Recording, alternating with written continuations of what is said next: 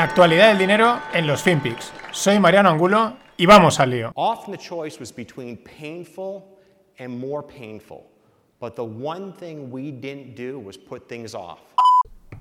there was no guidance as well, right? There mm-hmm. were certain things that you couldn't do, but you know, unlike what you see in the movies, there's no class on how to how to speak, how to cross your legs, how to be royal. There's none of that training. That might exist for other members of the family. That was not something that was offered to me. So nobody tells you anything?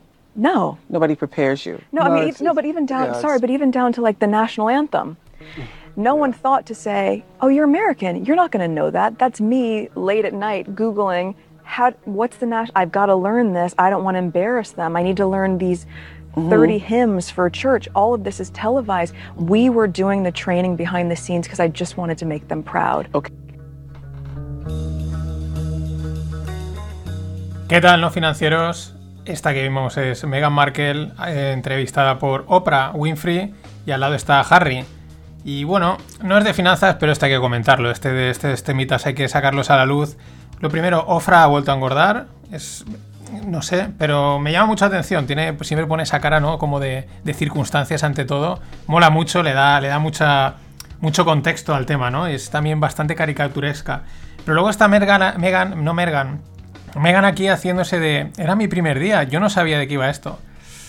Amiga, su madre ya pasó por aquí, la señora Diana, y no puedes decir que no sabías de qué iba esto, o es que eres una auténtica americana y no te enteras de por dónde va la copla.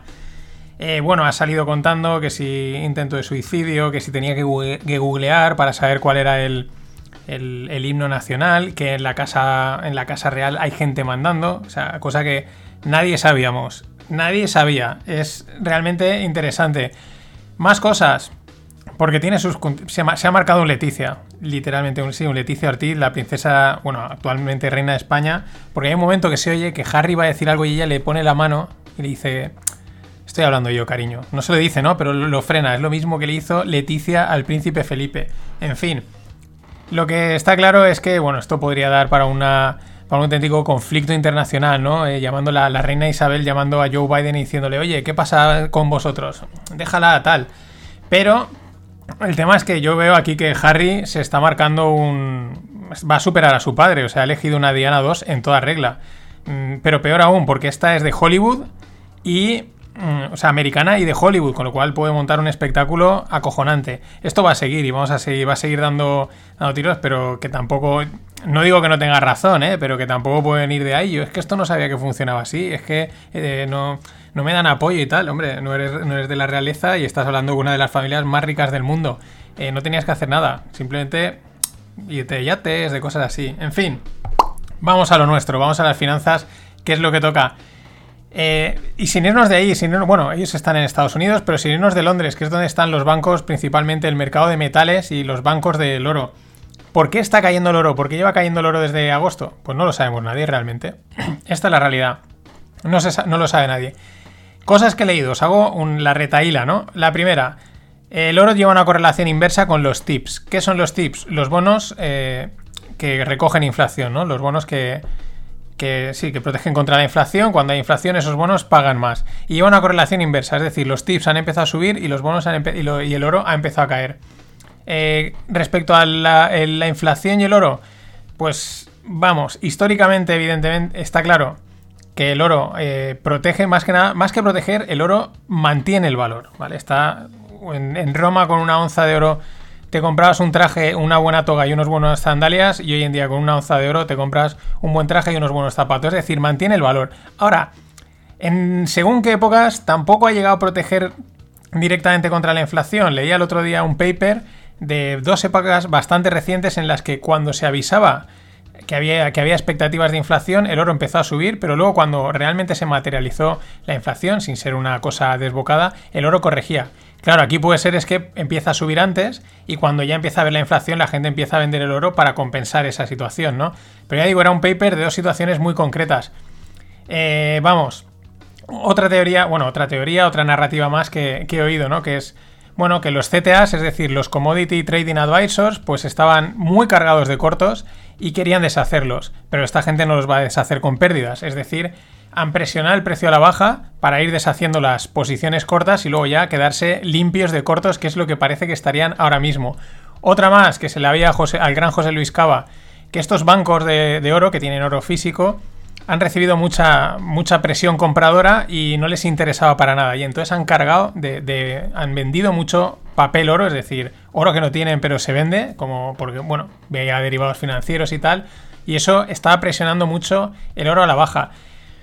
Mm, las correlaciones, volviendo un poco con los tips y tal, pues van variando, ¿no? No es que hay que tener mucho cuidado porque siempre se asumen unas, es decir, que cuando una cosa sube la otra baja y digamos, en el largo plazo es así, pero ojo porque en ciertos momentos las correlaciones se descuadran y no son tan tan exactas y hay que ir con cuidado. ¿Por qué está cayendo el oro? Pues realmente no lo sabemos, simplemente está cayendo, eh, no, nada de Bitcoin y tal, eso dejémoslo a un lado, esas las narrativas happy. Eh, mm, ¿Por qué? Pues porque les apetece, por la razón que sea, lo están tirando abajo, igual ahora lo dejan, lo dejan correr o porque, bueno, mm, yo creo que también el oro no engaña y, y el rollo este de la inflación, como nos decía Greg en el, hace un par de, fin de pods, que bueno, que era la narrativa de que viene la inflación, ¿no? Y pues a lo mejor han aprovechado para que todo el mundo se haya lanzado a comprar oro y ellos han estado vendiéndolo y deshaciéndose de sus posiciones. A saber, lo que sí que se ve es el I, eh, perdón, YCCC, el Yield Curve Control, es decir, el control de la curva de tipos. Esto es una de las cosas que el mercado estaba presionando vía venta de bonos, según lo que se cuenta, ya digo, porque luego a saber realmente cuál es el motivo, eh, pero hasta ahí no podemos llegar. Si pudiese llegar hasta ahí seríamos todos millonarios. Pero bueno, mm, parecía el otro, la jugada esta yo ya la he visto, es decir, el mercado presiona, eh, sale Powell y no dice nada, hace algo así tibio y el mercado como que se decepciona, pero realmente por detrás ya están actuando, que es lo que yo creo que ha pasado estos días.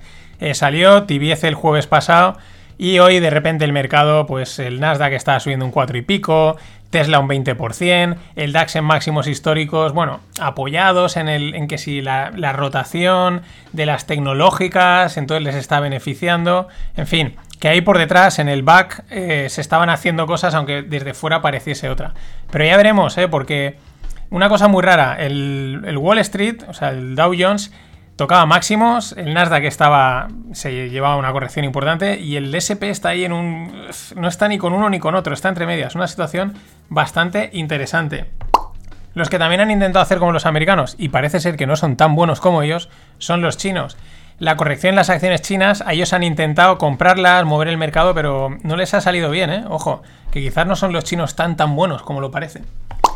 Y un dato súper interesante, yo no lo conocía, no conocía esta teoría, la teoría de los arcos dorados, o también llamada la teoría de McDonald's. ¿Qué quiere decir? Que según esta teoría, dos países que tienen, o sí, dos países, perdón, que tienen McDonald's no entran en conflicto porque hasta ahora no ha pasado nunca. No ha, habido, no ha habido un conflicto bélico, no ha habido una guerra entre dos países que tengan un McDonald's en sus, en sus, en sus territorios. La única excepción, con entre comillas, fue el ataque a Yugoslavia por la OTAN en 1994. Ahí sí que había mm, McDonald's en, en ambos países, pero claro, los defensores de esta teoría dicen que la OTAN es un conglomerado de países que no contaría, pero aún así me parece bastante curioso y bastante interesante. ¿eh? McDonald's tiene mucho más poder del que parece, aparte que está el mítico Big Mac Index. Pero bueno, pues ya sabes que si hay un McDonald's puedes estar tranquilo, no te van a bombardear si otro país que tenga McDonald's. Y eh, siguiendo con esta teoría, también encontraba el otro que lo mencionaban en un periódico en el mundo, era la trampa de Tucícides, o Tucides, no, Tucícides, que me he equivocado, por un poco contraposición a, la teoría de McDonald's. Es decir, ¿qué dice la trampa de Tucícides? Que cuando una, un imperio hegemónico se ve eh, por otro que está creciendo, se ve atacado por otro que está emergiendo y que le quiere comer la tostada, pues entran en conflicto. Entonces, según esa, China y Estados Unidos entrarían en conflicto si es que no han entrado ya hace, años. Pero claro, eso entraría en contra del tema del McDonald's, porque hay McDonald's en los dos sitios. No sé, lo iremos viendo, lo iremos contando. Y sin irnos de allá, desde el otro lado del mundo, van a haber Juegos Olímpicos en Tokio, pero sin, sin espectadores extranjeros. Bueno, esto estaba ahí en el aire, veremos a ver, porque si ya el fútbol y los espectáculos tienen poca chicha, si no hay espectadores, yo ya no me imagino, no sé, creo que el atletismo, la natación, parece que no, pero los espectadores le, dan su juego. Pero bueno, ahí están. hay que sacarlos adelante, hay que empezar a hacer un poco de marcha normal, ¿no? Y seguimos allí, en, el, en Oriente. SoftBank, la mítica, la de Masayoshi Son, también va a sacar sus SPACs, las Special Purpose Acquisition Companies, que están muy de moda. Llevan, estas existen toda la vida, pero están muy de moda. Es al calor de sacar SPACs para que, pues para comprar empresas. ¿Qué quiere hacer SoftBank? Parece ser que van a levantar 480 millones y los destinarán a adquirir empresas de inteligencia artificial. Esto me llama mucha atención porque Masayoshi Son, que es el, que manda ahí en SoftBank, ya le preguntaron, dijo, oye, Bitcoin, dijo, ah, bueno, se metió en la anterior burbuja, le, pilló y luego dice, no, pero no me interesa, a mí lo que me interesa es la inteligencia artificial, lo cual me llama bastante la atención de una persona tan inteligente y tan metida en tecnología, ¿no? Son de estas cosas que te, te chocan. Dice que donde está el tema es en la... El tema y el peligro, en la inteligencia artificial. Y otro dato curioso, desde el otro lado. El hombre más rico de China se dedica al agua. El tío se llama Zhong Shanshan y tiene una empresa de, botella, em, de, agua en botella llamada Nongfu Spring, junto a una farmacéutica. Bueno, es más rico que Jack Ma, lo cual llama la atención, porque pensarías que pues China pues era o algún pues eso, algún titán de, pues del, acero, de alguna cosa de estas, de una materia prima muy bestia de estas, o, algo tecnológico. Pues no, es el tío este que tiene agua, 68,5 billions. De hecho, llegó a ser la más persona más rica de Asia durante un breve tiempo cuando salió Non-Fu Spring a cotizar y superior a Mukesh Ambani, que es un, multimillonario indio. Pero qué curioso, el agua. Hombre, lo piensas, mil millones de chinos mm, consumiendo agua, pues que probablemente es el, un bien que consumirán todos, pues tiene su lógica. Y más cosas. Seguimos allá. Bueno, allá y aquí. El índice FTSE Russell, es decir, uno de estos índices, mm, sobre todo el Russell es americano, eh, de lista la compañía Xiaomi. ¿Y esto por qué viene? Viene de una orden emitida por Donald Trump sobre ocho compañías chinas por supuestos lazos con el ejército chino. Y le ha caído el palo a Xiaomi. Esta, entre otras, porque también aquí en Europa eh, la gente se quejaba de que pues, por motivos regulatorios muchas de estas compañías no son invertibles. Y eso por un lado puede estar bien, pero por otro lado es una ventaja, una desventaja competitiva, ¿no? Que desde Europa hay muchas cosas, en compañías como Xiaomi, que todos tenemos, o mucha gente tenemos un móvil Xiaomi, eh, estamos controlados por el ejército chino y nos da igual y, no poder invertir en empresas tan potentes pues es una auténtica pena.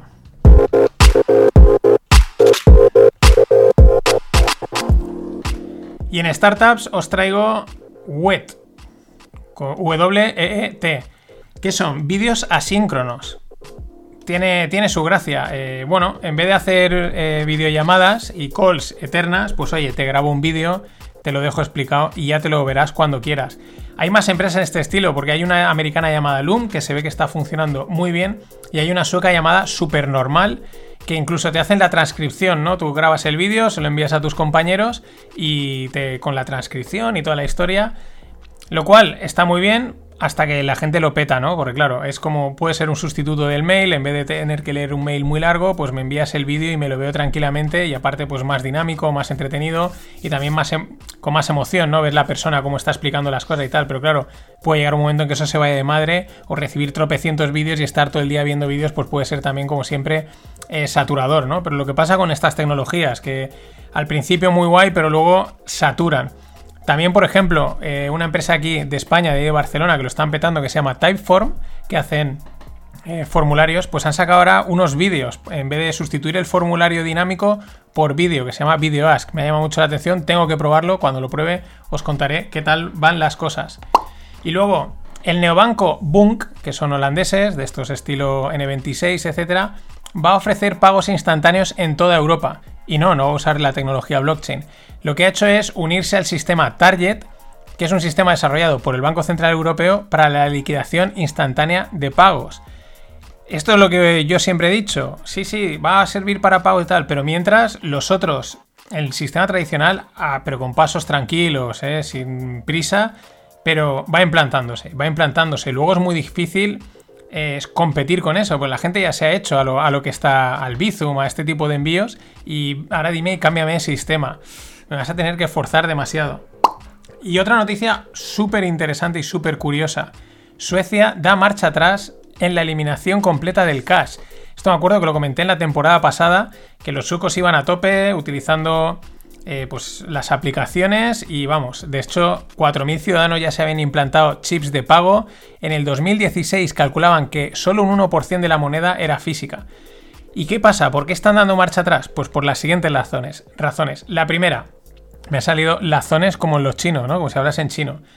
Eh, las, las, razones son las siguientes. Si el efectivo. Se han dado cuenta que si el efectivo baja del 10% en el país, el sistema de cobro, distribución de efectivo no es sostenible, es demasiado costoso. Por lo tanto, están intentando que vuelva a recuperar niveles del 15% para que ese sistema siga funcionando. Dos, el propio Estado recomienda tener. Ojo a esta, ¿eh? El propio Estado recomienda tener algo de efectivo por si cayesen los sistemas de pago o hubiese un ciberataque. Ojo, porque esto linka totalmente con el mundo de los pagos digitales y tal. El propio Estado está diciendo, no nos fiamos mucho de todo esto. Otra más. Eh, claro, ¿qué pasa? Que en el sistema actual, que el, el, dinero digital dependía totalmente de los bancos, los estados tienen poco poder. Entonces eso no les gusta. Por eso están diciendo, oye, la única manera que tenemos de volver a controlar es que el dinero vuelva a ser físico. ¿Hasta qué? Hasta que puedan volver a salir las CBDCs, etcétera, que entonces ahí sí, ahí no mandan los bancos, sino que mandan los estados. Estos tontos no son. Y por último, y la más interesante de las cuatro, es la exclusión social. Se han dado cuenta que a la gente mayor, a los ancianos, esto les deja fuera del sistema porque es, la tecnología es demasiado moderna, no se acaban de adaptar y, y les estás dejando fuera del sistema. Pero también está dejando fuera del sistema a la gente pobre ya he dicho, muy interesante porque están reconociendo que la gente pobre necesita vivir eh, pues con dinero negro, ¿no? Porque si no, no hay forma de, que puedan funcionar por cuestiones de ingresos, etcétera, ¿no?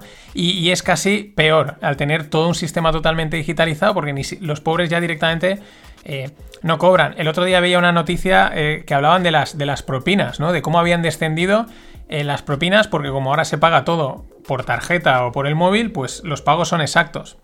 Muy, interesante, ¿eh? sobre todo por el tema en el que entramos, en el mundo blockchain, cripto, pagos digitales.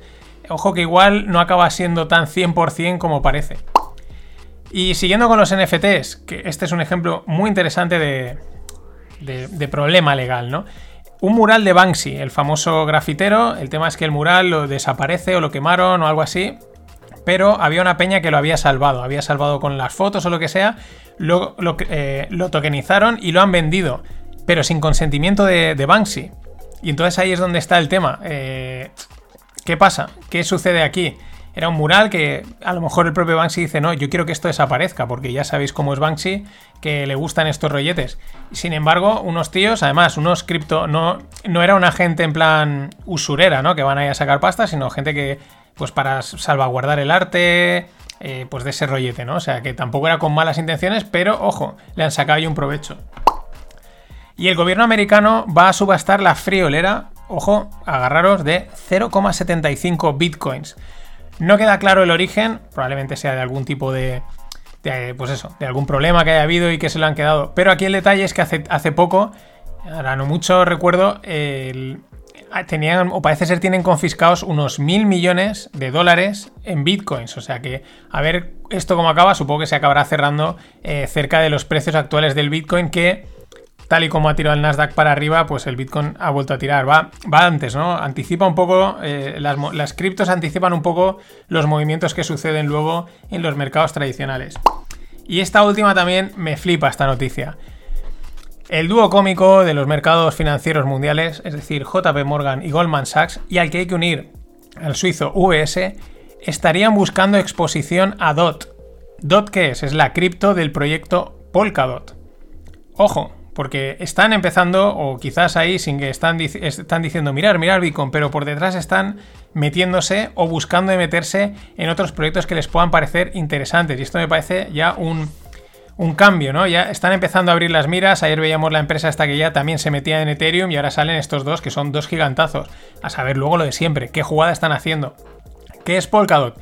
Aún no está creo que totalmente desplegada, la moneda ya está cotizando, pero pretende ser una, la plataforma más robusta de interoperabilidad, seguridad y escalabilidad sobre Ethereum. Muy interesante los proyectos que eh, aspiran a ser plataformas dentro del mundo blockchain. Muy interesante, estilo Polkadot, Uniswap podría ir por ahí, Binance y tal, porque ahí es donde yo creo que va a estar los proyectos chulos y donde van a estar los titos. En fin, no os cuento nada más. Hasta mañana. Always look on the bright side of life. Always look on the light side of life.